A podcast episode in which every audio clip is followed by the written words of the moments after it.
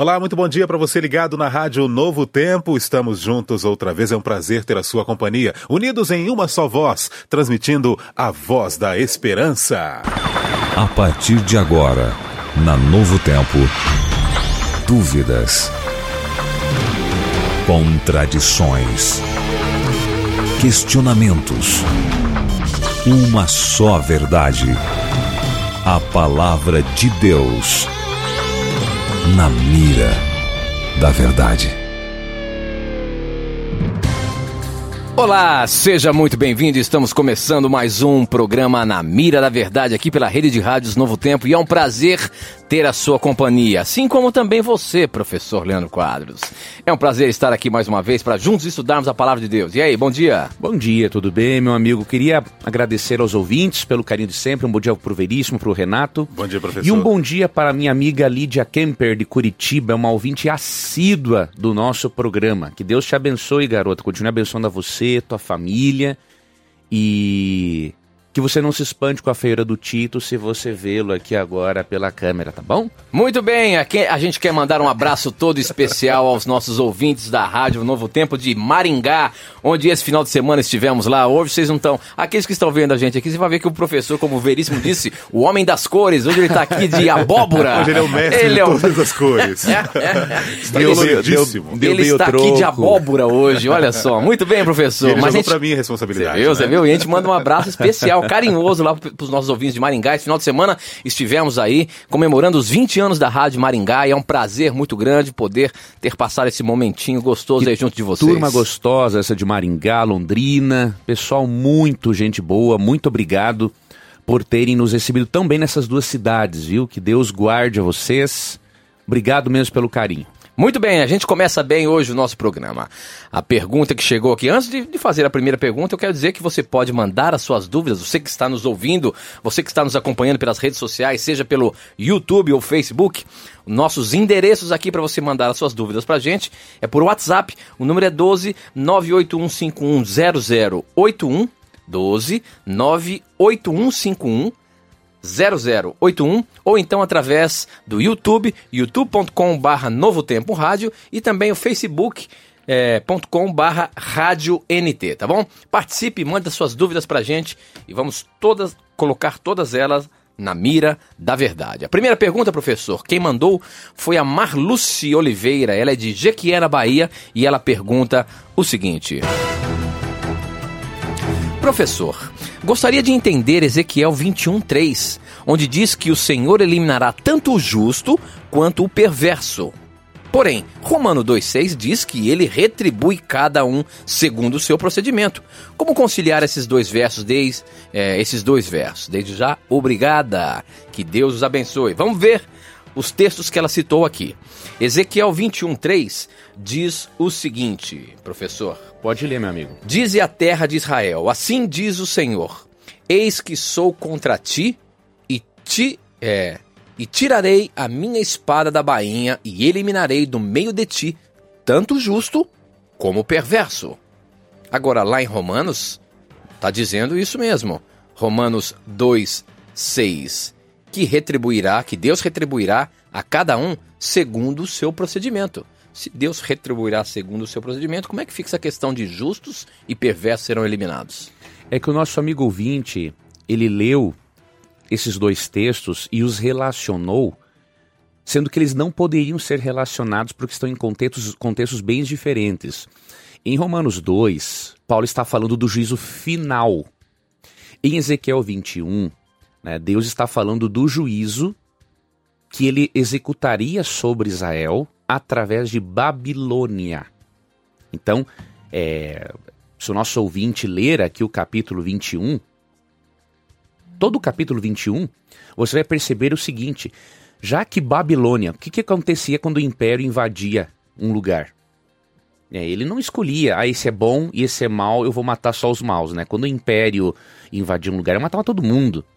Então Deus está dizendo aqui que quando ele usar Babilônia para tomar, para destruir Jerusalém, isso significa, obviamente, que tanto os justos como os injustos iriam realmente pagar o preço. Por quê? Porque o império pagão não perdoa ninguém. destruir, na verdade, Israel, não é? Então é nesse contexto, amigo ouvinte. Ezequiel 21 não está no contexto do juízo final, tá? É um contexto mais específico, é um contexto de batalha. Ok, muito bem. Mais uma perguntinha chegando pra gente aqui. Essa veio de Cianorte. O Jonathan pergunta o seguinte: Sou um jovem cristão e creio que vivo de acordo com a palavra de Deus. Tenho uma conduta reta, porém não guardo o sábado, pois sou de outra denominação. E aprendi sobre o sábado de outro modo. Mas se no fim da minha vida eu não tiver guardado, eu herdarei o reino de Deus, a salvação? Meu querido irmão, primeiramente é muito importante crermos, e você já crê nisso, né, que a nossa salvação é um presente de Deus, é um dom de Deus para nós. Efésios 2, 8 e 9 diz assim: Pela graça sois salvos mediante a fé, isto não vem de vós, é dom de Deus, não de obras para que ninguém se glorie. Então não é o que você e eu fazemos que nos dá o direito à salvação. Agora, é óbvio que quando aceitamos a salvação, ela efetua transformações em nós. Prova disso é que você é um cristão fiel à palavra de Deus. Né? Então, isso demonstra que a graça de Cristo é atuante na sua vida. Agora, você está aprendendo, assim como qualquer outro cristão. Tito, eu, Veríssimo, Renato, que estamos aqui, nós estamos aprendendo. Então, Deus, ele avalia muito, na verdade, a nossa fé em Cristo, né? Que é a mão pela qual nos apropriamos da bênção de Deus, que é a, a salvação. E Deus sabe perceber se estamos sendo hipócritas ou não. Se você chegar no momento da sua vida que você não entendeu a, essa verdade bíblica da adoração a Deus ao sábado, e digamos que você descanse no Senhor sem ter compreendido isso, mas você viveu dentro da luz que você tinha. A graça de Jesus, é claro, vai alcançar você.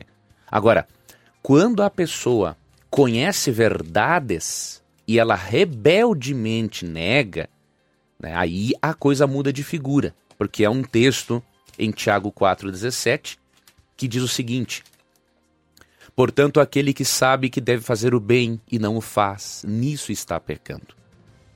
Então, meu irmão, continue com o seu coração aberto, como você está agora. Continue buscando a Jesus, como você sempre fez. Continue sendo esse cristão fiel à palavra e Deus vai continuar esclarecendo você. E lembre-se, a salvação é pela graça e Deus vai nos amadurecendo na fé e nos dando mais conhecimento das suas verdades.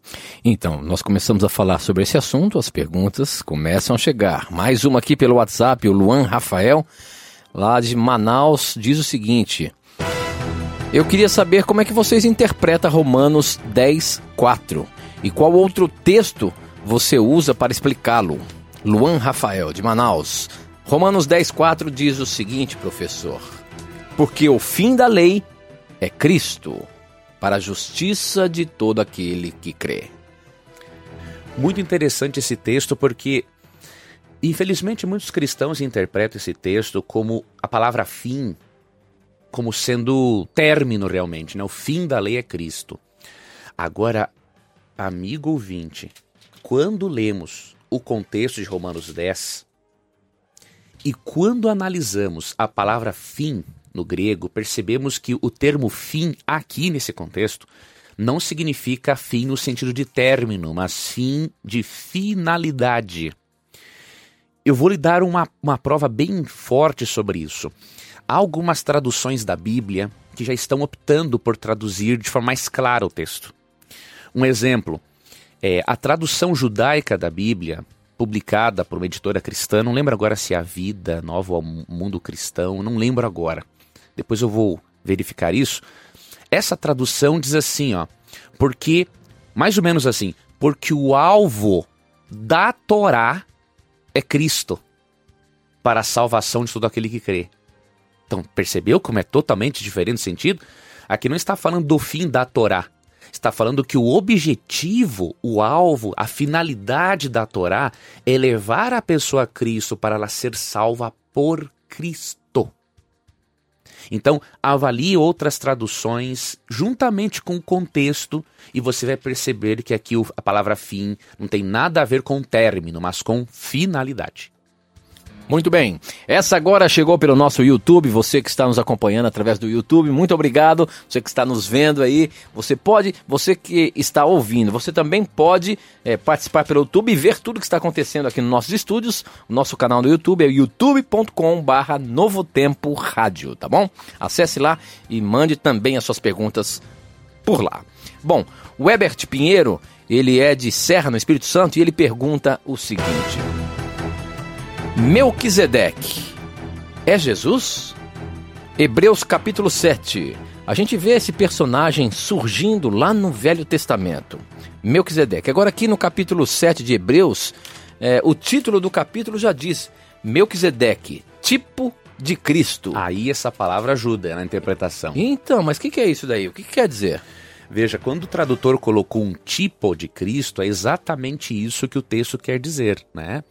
Que, que é um tipo? Ele é um símbolo, né? Ele, ele é um tipo de Cristo em que sentido? Explicar para o ouvinte. Melquisedeque, ele era rei de Salém e sacerdote do Deus Altíssimo. O sacerdócio dele era superior em relação ao sacerdócio levítico, porque ele foi o primeiro sacerdote do Deus Altíssimo, porque ele tinha dupla função. Ele era sacerdote e rei. O autor de Hebreus escolheu Melquisedeque como um tipo, como a representação de Cristo para falar do sumo sacerdócio de Cristo.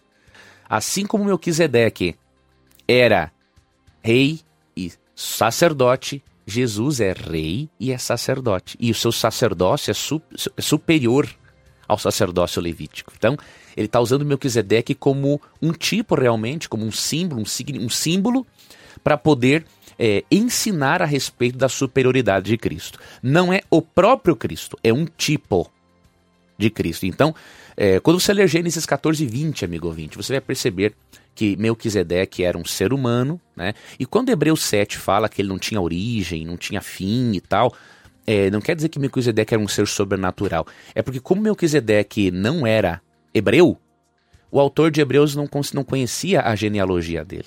Então, como ele não sabia a origem familiar dele. É por isso que ele escreve aqui no versículo 3: sem pai, sem mãe, é isso. sem genealogia, que não teve princípio de dias, nem fim de existência. Entretanto, feito-se semelhante ao Filho de Deus, permaneceu sacerdote permanente. É exatamente isso. Perpetuamente. Como, como ele não tem acesso à genealogia dele, então ele não tem como dizer de onde ele é. Então ele aproveitou o seguinte: bom, já que esse indivíduo não tem início nem fim, que eu não conheço a origem dele, nem como que ele morreu, ele aproveitou como um símbolo de Cristo para explicar pra que, exemplificar que Cristo que seria Cristo. Que o sumo sacerdócio de Cristo não tem início, não tem fim, na verdade, não é?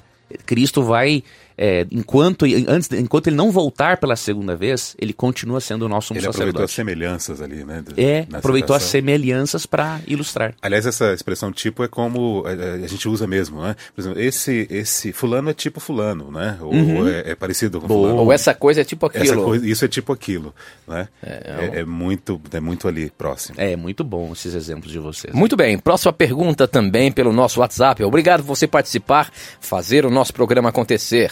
Essa pergunta é anônima é, e ela diz o seguinte: A Bíblia diz que teríamos os fardos que conseguiríamos carregar. Estou passando por uma fase de divórcio horrível, estou sem vontade de viver, muitos pensamentos de suicídio. Estou em uma angústia muito grande. Se Deus falou que não daria o fardo mais pesado do que deveríamos carregar, por que tantas pessoas tiram suas vidas? Veja, minha amiga. Ou amigo, né? Anônimo. Deus, ele não dá realmente uma tentação maior do que nós possamos suportar. Agora, Deus permite que nós recebamos as consequências, tanto dos nossos atos, quanto no mundo de pecado, nós recebemos as consequências até mesmo sem merecer. Né?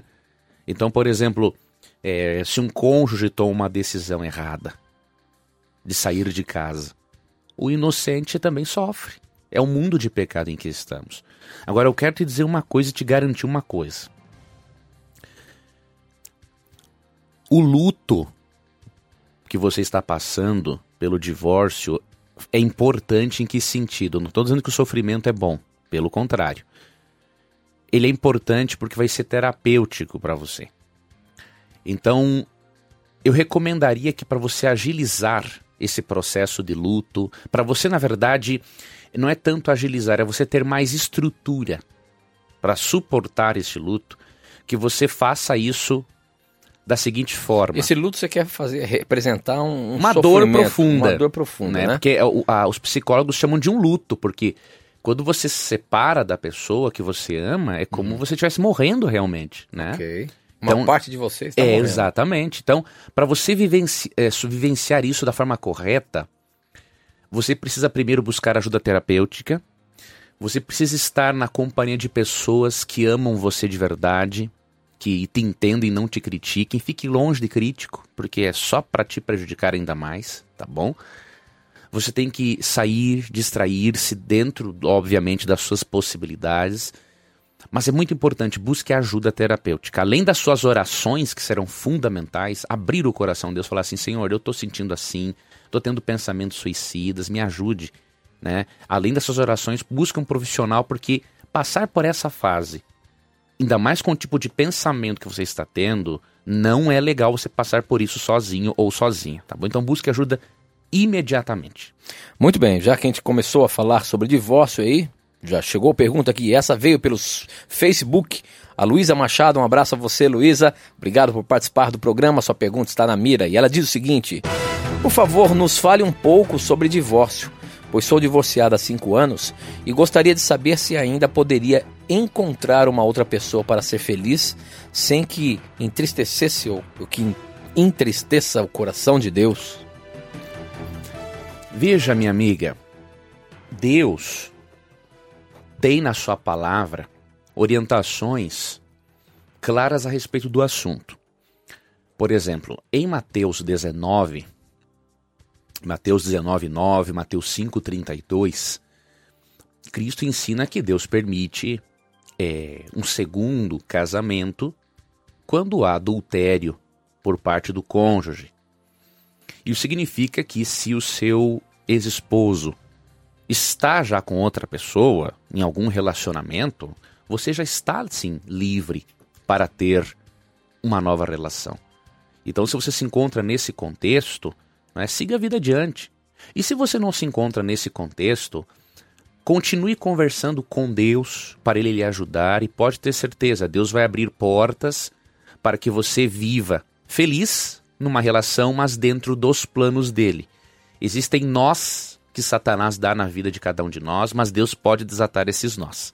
Tá? Deus não quer que você seja infeliz, Deus quer que você seja feliz, tá bom? Então, viva dentro da palavra de Deus, siga a sua vida adiante e minha amiga e meu amigo que está me ouvindo, eu vou lhe dar um conselho. Nós temos que sofrer por quem nos ama. Tá? Quem não nos ama, não temos que sofrer por uma pessoa assim. Então, se alguém chegou ao ponto de abandonar você, é porque ele não lhe ama. Então, você não tem que sofrer por alguém que não lhe ama. Você tem que sofrer por quem te ama. Então, meu amigo, viva dentro dos princípios da palavra de Deus e siga adiante porque a fila anda. Muito bem. A próxima pergunta, essa também agora está chegando aqui, chegou pelo YouTube, quem mandou foi o Anderson Gomes, um abraço a você, Anderson, ele é de Goiânia e a participação dele é a seguinte. Professor Leandro Quadros, qual o propósito da passagem de Marcos 14, 51, 52. Um jovem enrolado em um lençol seguia Jesus. Alguns tentaram prendê-lo, mas ele largou o lençol e fugiu nu. E ele diz o seguinte: observei que só Marcos fala sobre esse jovem. Professor, afinal de contas, por que está esse texto aqui na Bíblia? Realmente tem o texto é, a, a, ali no livro de Marcos dividido por assuntos e aparece esse texto: Jesus seguido por um jovem. E é um jovem que estava ali seguindo Jesus só com o lençol nu. O que, que tem? Tem algum significado isso aqui? É o seguinte: esse jovem ele estava realmente acompanhando os acontecimentos mas, até que ele fugiu. Mas ele era meio maluco? Não, ele queria a curiosidade, né? Curiosidade, viu aquele monte de, de, de soldado querendo prender Jesus, ele estava acompanhando. Agora, realmente, para nós, essa esse, esse, essa- esse trecho não tem importância, entre aspas, nenhuma. Por quê? Por o leitor de Marcos tinha. Tá? O leitor de Marcos, ele sabia o que era. Mas, Nós não sabemos. mas não, tem, não tem uma explicação lógica. Não tem, não existe. A única coisa que alguns eruditos que é, argumentam pode ter ele pode ter colocado isso aqui porque pode ter sido ele mesmo.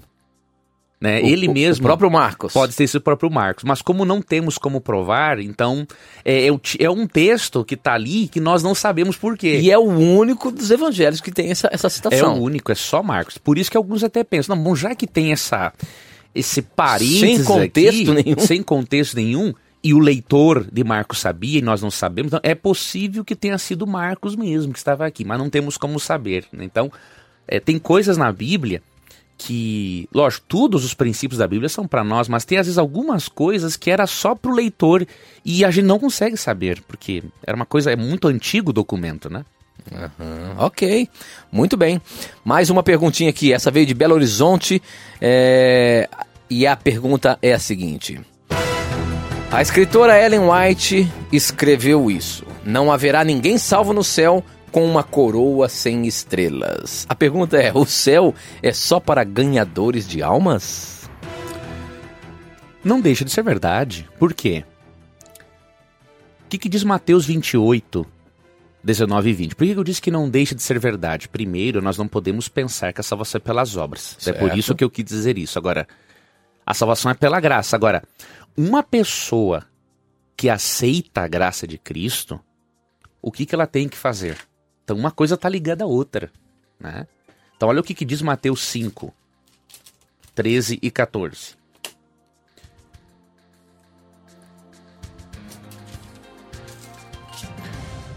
Encontrei. Mateus 5, 13 e 14. Vós sois o sal da terra. Ora, se o sal vier a ser insípido, como lhe restará o sabor? Para nada mais presta senão para, lançado fora, ser pisado pelos homens. Primeiro, o cristão é o sal da terra. Ele tem que influenciar para o bem. Se você não influencia para o bem como cristão, você não é cristão. Aí você é um sal insípido. E para que que serve um sal insípido? Só para ser jogado fora. Você já vai perder a salvação. Né? Verso 14. Vós sois a luz do mundo. Não se pode esconder a cidade edificada sobre um monte, nem se acender uma candeia para colocá-la debaixo do alqueire, mas no velador, e alumia a todos que se encontram na casa. Assim brilhe também a vossa luz diante dos homens, para que vejam as vossas boas obras e glorifique a vosso Pai que estás nos céus. Veja, a nossa vida muitas vezes será a única Bíblia que as pessoas terão para ler. A única forma que elas terão de glorificar a Deus. É por isso que Cristo falou: ó, brilhe, para que as vossas obras glorifiquem ao Pai que estás nos céus. As pessoas vão ver que você é uma pessoa que tem um relacionamento com Deus, elas serão influenciadas para isso e aceitarão a salvação em Cristo de uma forma ou outra. Às vezes a pessoa não, não aceitou naquele momento, mas futuramente o teu bom exemplo pode sim fazer com que você ganhe essa alma para Cristo e você tenha lá uma estrelinha na sua coroa representando aquela pessoa que você ganhou para Cristo. Acho né? que isso, isso responde a motivação, a título de quem perguntou, baseado, por exemplo, no ladrão da cruz que aceitou ali, né? Foi o último ato. Mas alguém pode ter se convertido posteriormente. pela- Exatamente pelo testemunho influenciado dele. pelo testemunho dele. O testemunho De- de- é de muito forte, segundos, né? De todos nós. né? Exato, então o que- o que a Aloete falou Ou pelo testemunho ou bíblico. pelo relato, né? Que ele estava lá em cima. De repente as pessoas não ouviram aquilo que aconteceu. Mas o relato, né? Pode de- ter transformado bíblico, a vida de exemplo, muita da gente. história do ladrão. E é isso que a Ellen White quis dizer. Ela quis dizer o seguinte: não tem como um cristão estar Uhum. no céu se ele não influenciou alguém para ir para o céu. É impossível, porque o cristão é o sal da terra, a luz do mundo. Hum, ok, muito bem. Ou Isso quer dizer que você, que, que é um amante da Bíblia, o seu testemunho, muitas vezes, sem saber, pode transformar vidas. Então é importante a gente ter o estudo da palavra de Deus, seguir a vontade de Deus e, e automaticamente testemunhar tudo isso. Na verdade, isso é justificação pela fé, uma vida de oração, uma vida do estudo da palavra de Deus e o testemunho. Quando você tem, quando você tem uma vida de oração, você está em relação em- com um relacionamento com Cristo muito grande, né? Se você tem um- um- uma vida de estudo da palavra de Deus, Você tem uma aproximação muito grande do que ele, ele tem para sua vida. E aí você- naturalmente, Naturalmente, você usou a palavra. e naturalmente você vai exalar essa relação. E isso vai transformar vidas. É isso mesmo. Muito bem. Bom, a próxima pergunta agora veio pelo Facebook. Quem mandou foi o Geraldo Magela. Opa, parece que ele já participou aqui também, né? Lá de Afonso Cláudio. Geraldo, mais uma vez a sua pergunta está no ar, hein? E ele diz o seguinte: Eu sou a favor da pena de morte para crimes dolosos. Jesus em Mateus 5:22 diz: Eu, porém, vos digo que qualquer que sem motivo se encolerizar contra seu irmão será réu de juízo. Podemos dizer que a Bíblia também é a favor da pena de morte, professor? Sim, não há dúvidas. É quando, mesmo? Quando Cristo fala do homicídio, temos que entender uma coisa interessante. Ele não está falando da lei aqui. Ele está falando o seguinte: nós, se nós nos ficamos com raiva, alimentamos raiva de alguém, coisa desnecessária. Lógico, eu não vou ficar dando sorriso se alguém me dá um soco no nariz. Aí é porque eu sou anormal, né? Eu tomo um soco na cara, ah, ah, ah, que coisa boa, eu sou um cristão, eu não sinto nada. Isso é uma bobagem, né? O que Cristo está dizendo é o seguinte: eu alimentar ódio, e especialmente ódio de alguém. Então aqui no contexto é homicídio. A Bíblia não considera a pena capital feita por autoridades constituídas, ela não considera homicídio. Tá? Então você lê Romanos 13, 1 a 4, você vê que Paulo diz que Deus colocou a espada na mão da autoridade civil para decepar o indivíduo mesmo. Então a espada não é para fazer cosquinha. A espada é para enfiar na barriga e cortar o pescoço, no mínimo, né?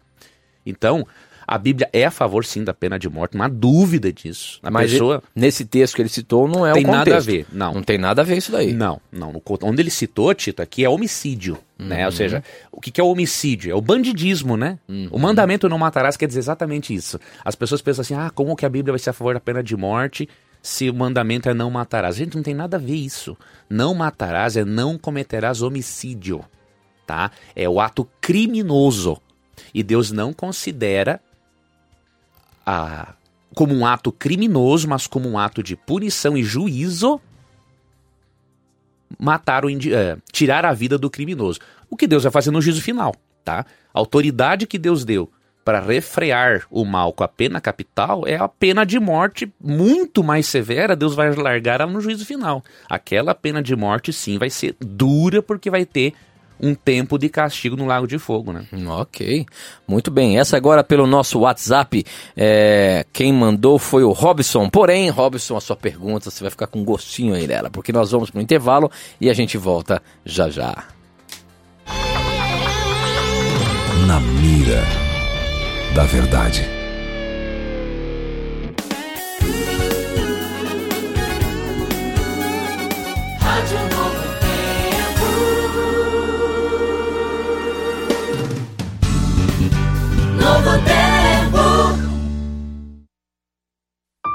Passei a ter uma verdadeira relação de amizade com a rádio, porque era ela que me fazia companhia na minha casa, no- em muitos dos momentos da minha vida. Novo Tempo, a voz da... E acompanhava por onde quer que eu fosse. Então, às vezes, eu entrava no carro, organizava o Novo Tempo, e foi a partir do Novo Tempo que eu percebi, com essas programações, o meu enriquecimento espiritual.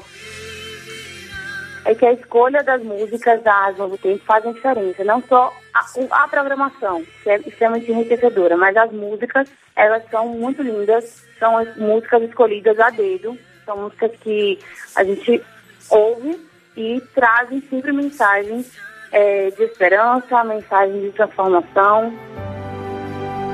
Então eu digo que a rádio, ela, ela preenche o lar da gente. Quando a gente liga na rádio e a gente se propõe a escutar as programações, ela enriquece o nosso lar. Novo tempo. A voz da esperança. Bem me quer, mal me quer. Bem me quer, Filhinha, isso não se faz. Devemos tratar as coisas com amor. Mas de novo, eu já não te disse pra não fazer isso? Você não presta pra nada, hein? Mal me quer. A violência verbal gera agressões físicas e psicológicas. Ajude a preservar a vida e o futuro. Diga não à violência infantil. Uma campanha da Rádio Novo Tempo. Você quer paz, amor e felicidade para você e sua família? Então visite uma igreja adventista do sétimo dia. Mensagens de esperança em um ambiente repleto de amigos. As reuniões acontecem em três dias: no sábado, às nove da manhã, quarta-feira e domingo, às sete e meia da noite. Igreja Adventista do Sétimo Dia um lugar de esperança. Clube da Música. Quarta-feira você vai conhecer o novo CD Ainda em Tempo da banda Identidade ao vivo no Clube da Música. Deus amou o mundo e amou especialmente você. Banda Identidade ao vivo no Clube da Música. Quarta-feira às seis da tarde.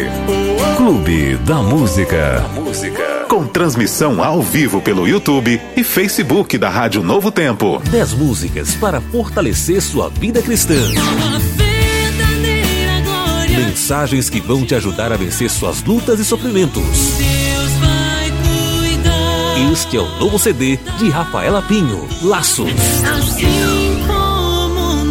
Adquira CD cantado mais playback pelo 0300 789 1111 ou novotempo.com barra gravadora. CD Laços, de Rafaela Pinho, mais um lançamento da sua gravadora Novo Tempo. Bom dia, Novo Tempo. Bom dia, Novo Tempo. Na mira da verdade. 10 horas e 35 minutos, estamos ao vivo pela rede de rádios Novo Tempo. Um abraço a você, ouvinte da Rádio Novo Tempo espalhada por todo o nosso país e a você que nos acompanha também através de um aplicativo pela internet. É um prazer muito grande ter a sua companhia aqui com a gente. Este é o programa Na Mira da Verdade, um programa de perguntas e respostas bíblicas, porque sempre a gente diz: se você tiver a coragem de perguntar, a Bíblia vai ter a coragem de lhe responder. Ou veríssimo me falar. Agora. mas essa fala, essa fala é de vocês. Não, mas você tem que falar. Inclusive rapaz. o pessoal grava, né? Essa fala Ah, é? aí. É, já É, já utilizei lá a legal. gravação de vocês. O- os nossos amigos estão ligados e aprendendo muito, como eu e o Renato aprendemos aqui do outro lado da mesa, não é, Renato? É, verdade, é veríssimo. Mas é um prazer muito grande ter todos vocês aqui e você, meu amigo, ouvinte da Rádio Novo Tempo. O Robson de Teresópolis, ele já começou a perguntar no bloco passado e vamos colocar a, a pergunta dele agora na mira. Muito bem, Robson, a sua pergunta é a seguinte: Como funciona o dom de revelação? Pois fui a uma igreja e oraram por revelação. E revelaram coisas a todos os irmãos. Isso é possível? Ou melhor, ou melhor, isso é possível ter acontecido? É, essa é a pergunta, pergunta dele. A questão da, da revelação.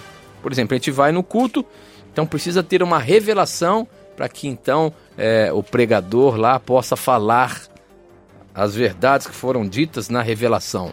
A Bíblia dá base para isso, professor? Em parte apenas. Por que, que eu estou dizendo isso?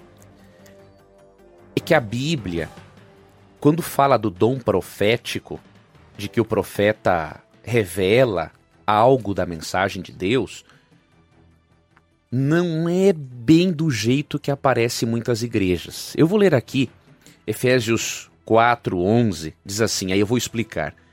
E ele mesmo concedeu uns para apóstolos, outros para profetas, outros para evangelistas e outros para pastores e mestres, com vistas ao aperfeiçoamento dos santos, para o desempenho do seu serviço, para a edificação do corpo de Cristo.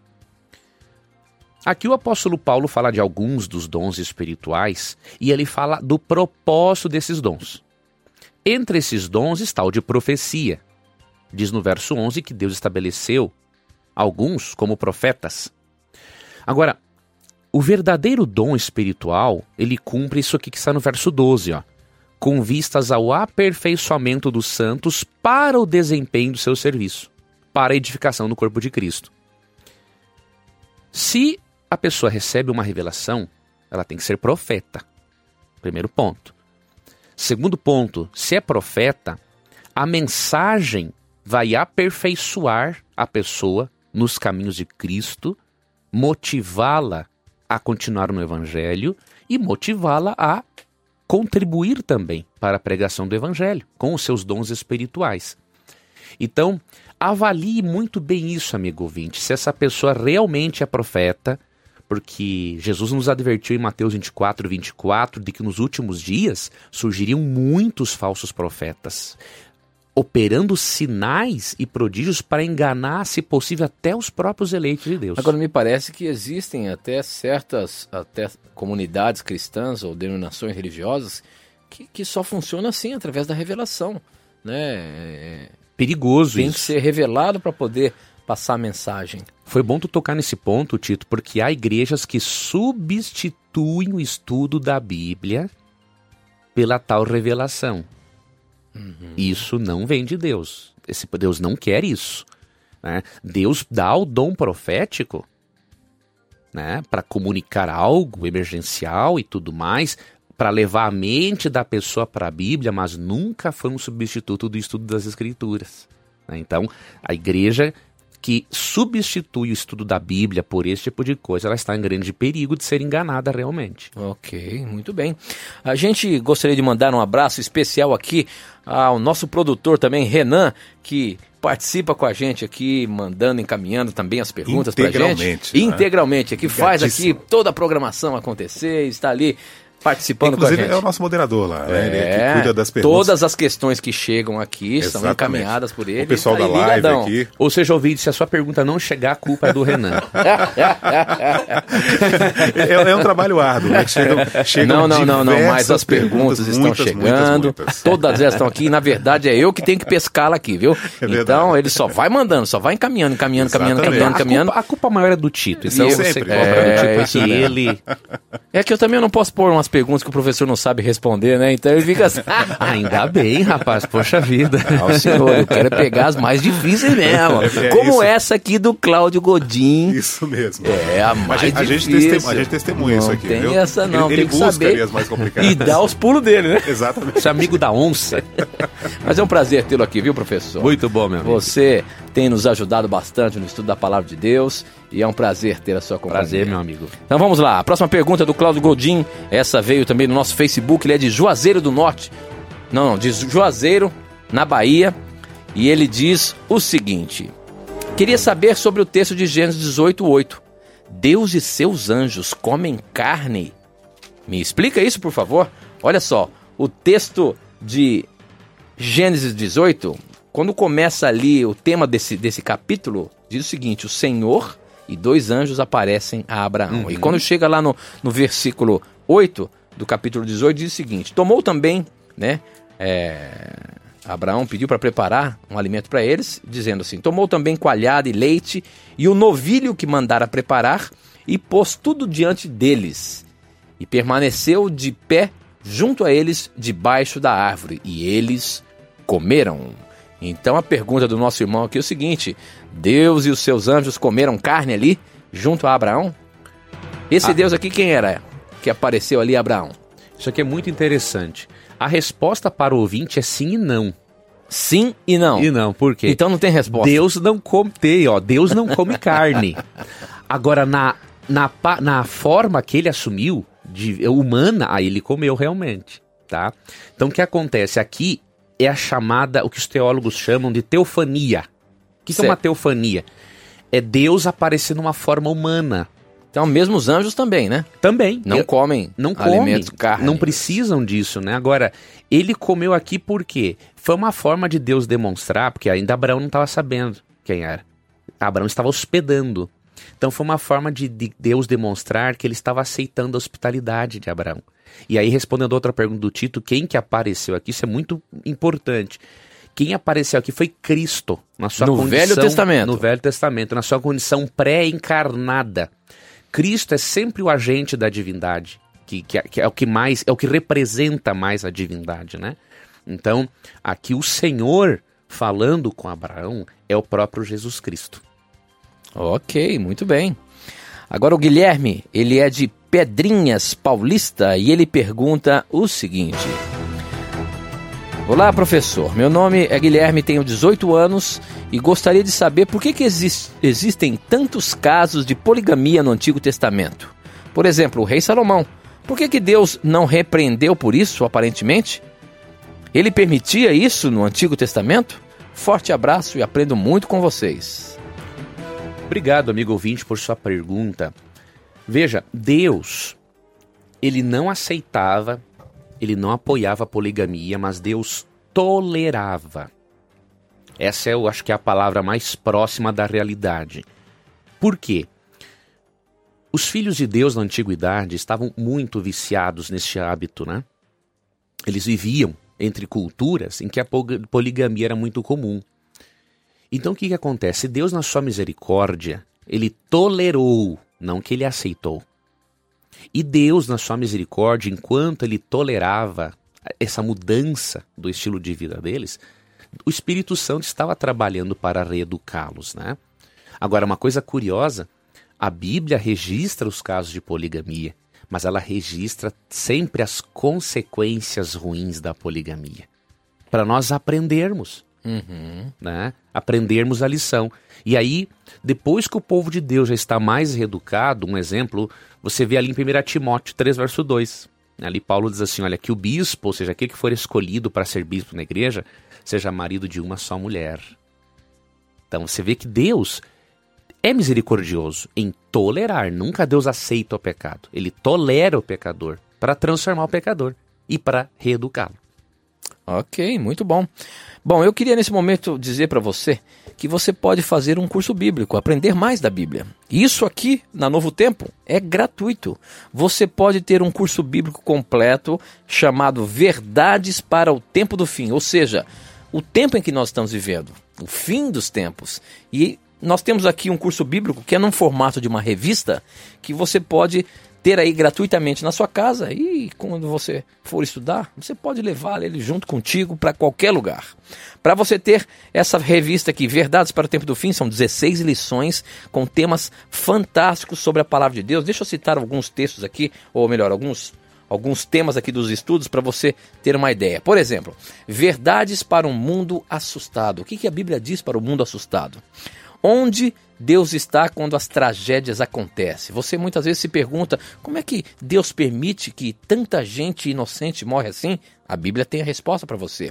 A estratégia da rebelião, ou seja, por que, que aconteceu é, essa rebelião no céu e o que, que isso influencia você. Enfim, você tem 16 temas que, você, que vai levar a você a uma compreensão da palavra de Deus e também do tempo em que você vive. Para você ter essa revista aqui na sua casa ou aí na sua casa, gratuitamente, você que está nos vendo aí pelo Facebook e também YouTube, você está vendo aqui qual é a revista, você pode ligar agora para a gente. O nosso número é 12, é, 0 operadora 12, 21 27 3121, tá bom? É muito fácil. O DDD nosso aqui de Jacareí é 12, o telefone é 21 27 3121, tá bom? Peça agora mesmo seu curso bíblico. Nós temos uma equipe toda ali esperando a sua ligação para fazer o seu cadastro e mandar para você gratuitamente. Nem sequer a postagem deste material você vai pagar ele é inteiramente grátis, é um presente da Novo Tempo, é um presente dos seus amigos Anjos da Esperança para você, tá bom? Muito bem, a próxima pergunta é da Elaine Menezes, ela é de Maceió e ela pergunta o seguinte, professor. Gostaria de saber quem foram os nefilins e se eles existiram depois do dilúvio. Se eles existiram depois do dilúvio, então não foram destruídos todos os habitantes da Terra. É isso mesmo? Não, amigo ouvinte, realmente todas as pessoas do dilúvio, com exceção de Noé e seus familiares, foram destruídas, né?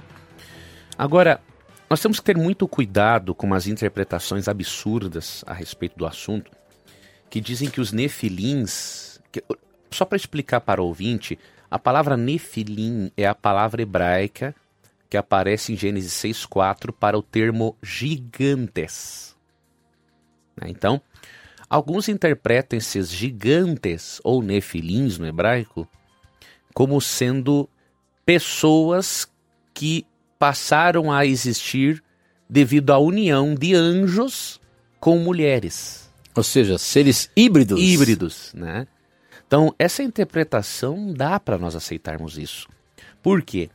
Quando nós estudamos Gênesis 6, verso 2 no seu contexto, você percebe que em Gênesis 6, 5, 4, você percebe uma coisa interessante. Quando falam no verso 2 dos filhos de Deus que possuíram as filhas dos homens, se você analisar Gênesis 4 e 5, você vai perceber que os filhos de Deus são os descendentes justos da descendência de Sete. E as filhas dos homens, você vai perceber que são as descendentes ímpias de Caim. Não tem nada a ver com anjos. Tem nada Filhos a ver de com Deus anjos. não são anjos. Não são anjos nesse contexto. Nesse contexto. Nesse Porque contexto. é, Em Jó, sim. Em Jó, quando fala filho de Deus, é, É relacion- anjo. relacionando-se a, a anjo. A anjo, mas é um, co- no contexto. Né? Agora, nós temos que analisar a palavra dentro do seu contexto. Então, o que muitos erram é assim, bom, se filhos de Deus são anjos em Jó, então é em Gênesis também. Nada a ver. Você não pode fazer esse tipo de relação para entender a Bíblia. Nós temos que sim, há palavras que nós fazemos uma relação, fazemos uma análise linguística de um texto, tudo bem, mas você tem que ver como que a palavra está empregada no contexto. Então, tira da sua mente, amigo ouvinte, essa ideia de Nefilim sendo seres híbridos, porque não tem nada a ver. E a pergunta dela, quando ela diz assim, olha, se eles não morreram, então quer dizer que no dilúvio não... Ou, ou melhor, se depois do dilúvio houveram ainda gigantes, quer dizer que nem todos morreram, não é isso? Não. Isso aí está no DNA da- do ser humano, não é isso? Exatamente. exa- E outra coisa, as pessoas quando foram criadas, nós lembramos como que era o, o, o tempo de vida das pessoas antes. Era em centenas de anos. Centenas de anos. Então, óbvio, eles eram maiores.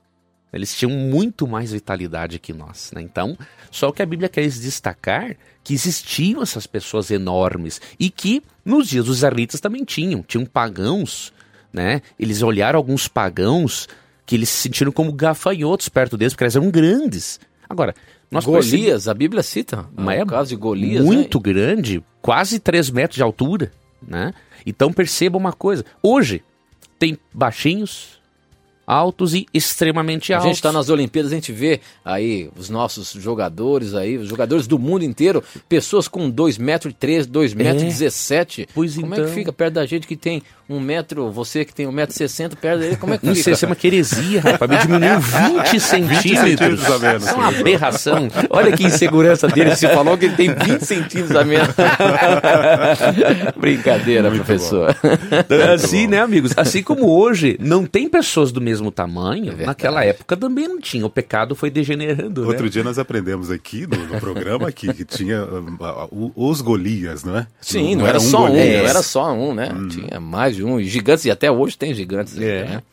Ok, professor, muito bem, você saiu bem dessa, mas vamos lá para a próxima. Quem mandou a Cristiane, a Cristiane de Campinas também tem uma questão e nós vamos colocar na mira. Professor Leandro Quadros tem uma filha e moro junto com uma pessoa há seis anos. Eu vivo em pecado? Eu teria que casar no civil? Um amigo me disse que perante Deus eu já sou casada. Como é que fica essa situação? Ela é tem uma filha, né, uma mãe solteira, mas já vive com, com, com, com o seu companheiro há seis anos. Perante Deus, ela está casada. Não é isso, professor?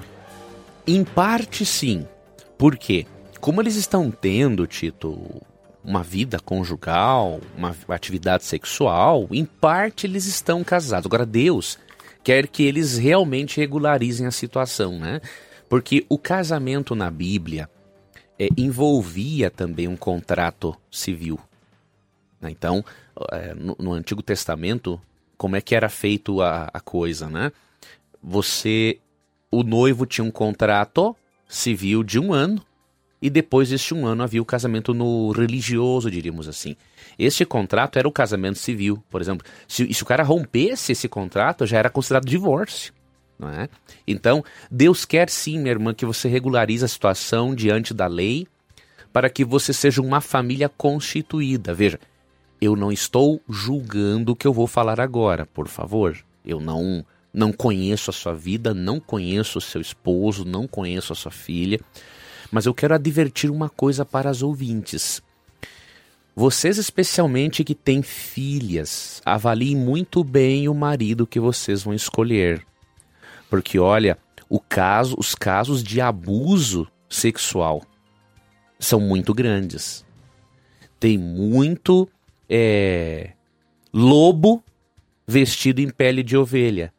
Tá? Então você não seja, amiga ouvinte, imatura de se casar com qualquer um que venha depois abusar sexualmente da sua criança. Conheça a pessoa, veja se é de princípios, tenha certos cuidados. Essa pessoa nunca vai ser realmente o pai da sua filha. Pode ser um, um segundo pai, sim, com certeza, mas tem que ter certos cuidados para prevenir. É melhor prevenir do que remediar Agora, depois. hoje no mundo que estamos, a gente nem pode generalizar isso, porque hoje até mesmo pais Sim. violentam filhas. E aí quando Então, a, a- questão da análise aí, ela tem, Tem que ter ser cuidado. de todos os ângulos. Todo. E o, o detalhe é o seguinte: se uma mãe descobre que um pai faz isso com a filha, tem que mandar prender, ou colocar na cadeia. Não tem o que. Entendeu? Uma mãe que sabe que um pai faz isso, ou uma- um, ou o seu marido faz com a sua. o ente- ela- ele faz com a enteada e ela não toma providência, Deus vai castigar essa mulher com certeza. Duramente. Então. É cúmplice. É cúmplice, é cúmplice do pecado e vai castigar Infeli- duramente. infelizmente, a gente vê muito disso na, na- na nossa sociedade, né? Então, a gente tem que estar alerta. E denunciar. Isso mesmo. Muito bem. Bom, a próxima pergunta, essa vem de Sapucaia do Sul. ou É isso mesmo, Sapucaia do Sul. Quem mandou foi o William Dias e ele pergunta o seguinte.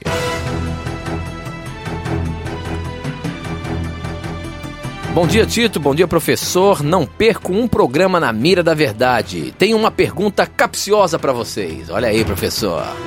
Vamos lá.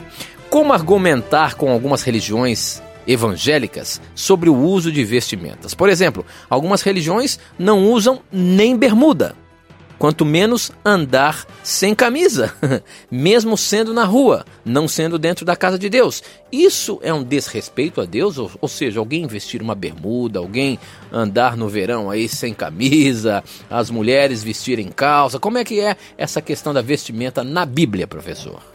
Olha que coisa é curiosa. Lógico, nós temos que respeitar sempre a cultura religiosa da igreja na qual estamos inseridos, não temos que ser rebeldes, não estou dizendo isso, mas há assuntos que realmente nos são ensinados muitas vezes numa religião e não são bíblicos, então nós temos é que ficar com a Bíblia. Essa ideia de que ficar sem camisa desrespeita a Deus e tudo mais, óbvio, isso não é bíblico.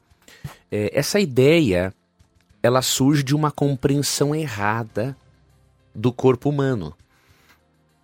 É, a essência dessa ideia é a seguinte: há uma compreensão grega que se infiltrou no cristianismo, isso não é culpa dos presentes irmãos, é óbvio, de que o espírito é mais importante que o corpo. Então tudo relacionado ao corpo é pecado. né? Mas não é assim. Quando Deus criou Adão e Eva, eles eram nus. Então o que isso demonstra? É, Deus não tinha vergonha alguma. Deus não se sentia desrespeitado em estar na presença dos seus filhos nus, porque foi Deus quem os criou assim. Nós passamos a usar roupa depois do pecado. E, por quê? Isso é dito logo lá no Éden, né? Lá no Éden, não é? Eles sentiram vergonha. Sentiram vergonha quando pecaram. Quando pecaram, a glória de Deus que brilhava sobre eles os expôs totalmente. Eles não conseguiram ficar assim na presença de Deus. Eles se separaram de Deus. Então, Deus não se sente desrespeitado pelo seu corpo. Agora, como o pecado corrompeu a nossa vida, a nossa percepção das coisas e a nossa pureza, Deus quer que nós eh, nos vistamos de maneira pura. Então, 1 Timóteo 2, 9 e 10 é um texto que nós sempre lemos aqui. Deus quer que a roupa seja modesta, decente, com decoro, que não chame mais a atenção para o corpo do que para o próprio caráter da pessoa. Não é?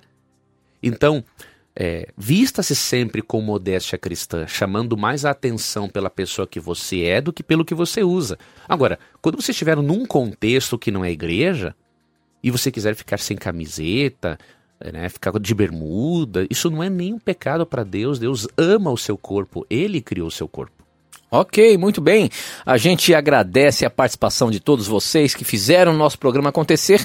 Eu tenho aqui um minutinho só, mas a Zenaide, que nos acompanhou pelo YouTube lá na Suíça, ela pergunta o seguinte: não é uma pergunta, ela só queria saber de você, professor. Ela aprecia muito o nosso programa e ela fala: como que eu posso memorizar os versos da Bíblia assim como você faz? Acho o máximo. Zenaide, lá na Suíça. Vamos fazer o seguinte: no nosso próximo programa, eu vou contar dar o meu testemunho de como que Deus me ajudou nisso. E lógico, eu vou repartir o que eu faço, que é algo simples, não tem nada de sobrenatural nisso, mas tem na técnica, né? Agora, o que é sobrenatural foi a memória que Deus, a forma como Deus me deu a memória. Tá? Não é nem a minha memória, porque tem gente com memória muito melhor que a minha. Mas a forma como Deus deu para mim realmente é só um presente de Deus. Então, olha lá, no próximo programa, terça-feira que vem, você tem aí o testemunho do professor Leandro Quadros e como que Deus o ajudou a compreender e a entender e guardar vários textos da Bíblia. Obrigado pela sua participação, obrigado por você ter feito o nosso programa acontecer. Continue com nossa pro programação e lembre-se, sempre que você tiver a coragem de perguntar, a palavra de Deus terá coragem de lhe responder. Um ótimo dia. Muito obrigado, professor. Obrigado, Tito. E terça-feira que vem, na Mira da Verdade Às de volta. 10 da manhã. Um Estamos abraço. aguardando. Tchau, tchau. Na mira da verdade.